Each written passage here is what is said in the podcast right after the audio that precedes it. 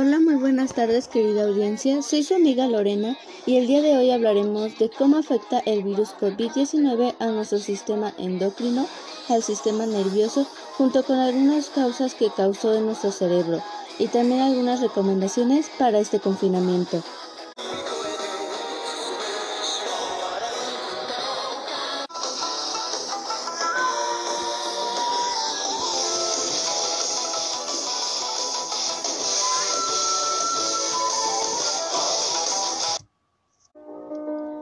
Primero, recordemos que el coronavirus, su periodo de incubación es de 5 días como mínimo y un máximo de 14 días. Su mortalidad está situada en torno al 8% y sus principales síntomas son la fiebre, la tos y problemas para respirar. Las zonas del cuerpo afectadas por el coronavirus no solo perjudica a los pulmones, el coronavirus puede causar lesiones también en la piel, el aparato digestivo, el sistema nervioso, sistema endocrino y al cerebro. Bueno, hablemos de cómo el COVID-19 ha afectado nuestro sistema endocrino. Las personas con trastornos endocrinos pueden empeorar su condición, ya que el virus que causa el COVID-19 se une al prereceptor AC2 una proteína que expresa muchos tejidos, el cual permite al virus entrar en las células endocrinas y causa el caos asociado a la enfermedad, y puede causar la pérdida del olfato y al entrar al cerebro. Las personas con diabetes en particular se encuentran entre las de alto riesgo, que pueden presentar enfermedad grave si contraen el virus según los datos publicados hasta ahora de investigadores chinos. Pero también pacientes con otras enfermedades endocrinas como la obesidad y la insuficiencia suprarrenal pueden verse afectadas por el COVID-19.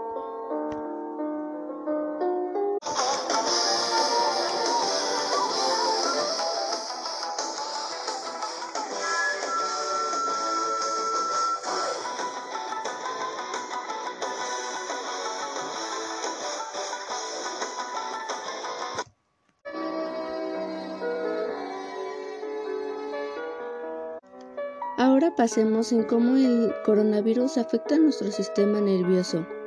De los siete tipos de coronavirus conocidos por su efecto en el ser humano, algunos presentan cierto tropismo o tendencia a reaccionar a un estímulo por el sistema nervioso central.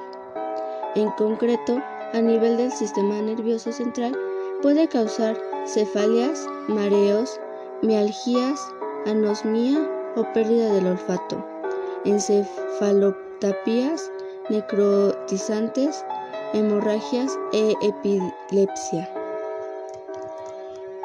Pero eso no es todo, sino que también nos encontramos con problemas cerebrovasculares. Las complicaciones cerebrovasculares se producen por alteraciones en la pared interna de las arterias, provocando trombosis y dependiendo de la arteria ocluida, dando lugar a diferentes síntomas como son la pérdida de fuerza en un miembro superior o en un miembro inferior o en ambos, la pérdida de agudeza visual, problemas para hablar, dificultad para entender, entre otros síntomas de gravedad, como es el caso de la presión arterial alta, que forma parte de los factores de riesgo.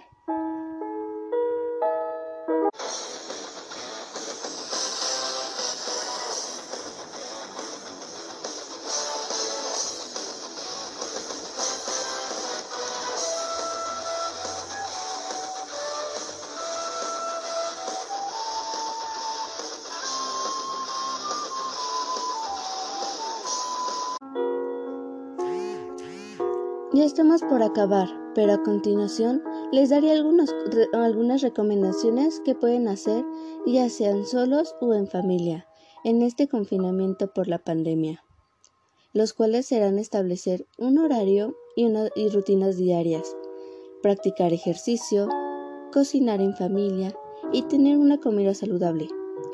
También mantener buenos hábitos de sueño, evitar el uso excesivo de pantallas, intentar mantener contacto con familiares y amigos, ya sean llamadas, practicar la conciencia, la regularización emocional y practicar la atención plena. Pasar tiempo en familia y hacer cosas juntos.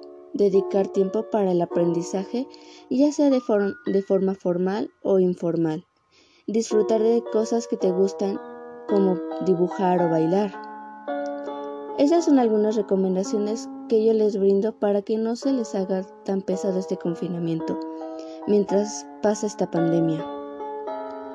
Bueno, y eso sería todo por el día de hoy, querida audiencia. Espero que les haya parecido interesante el tema del día de hoy. Muy buenas tardes, le decía su amiga Lorena. Hasta la próxima.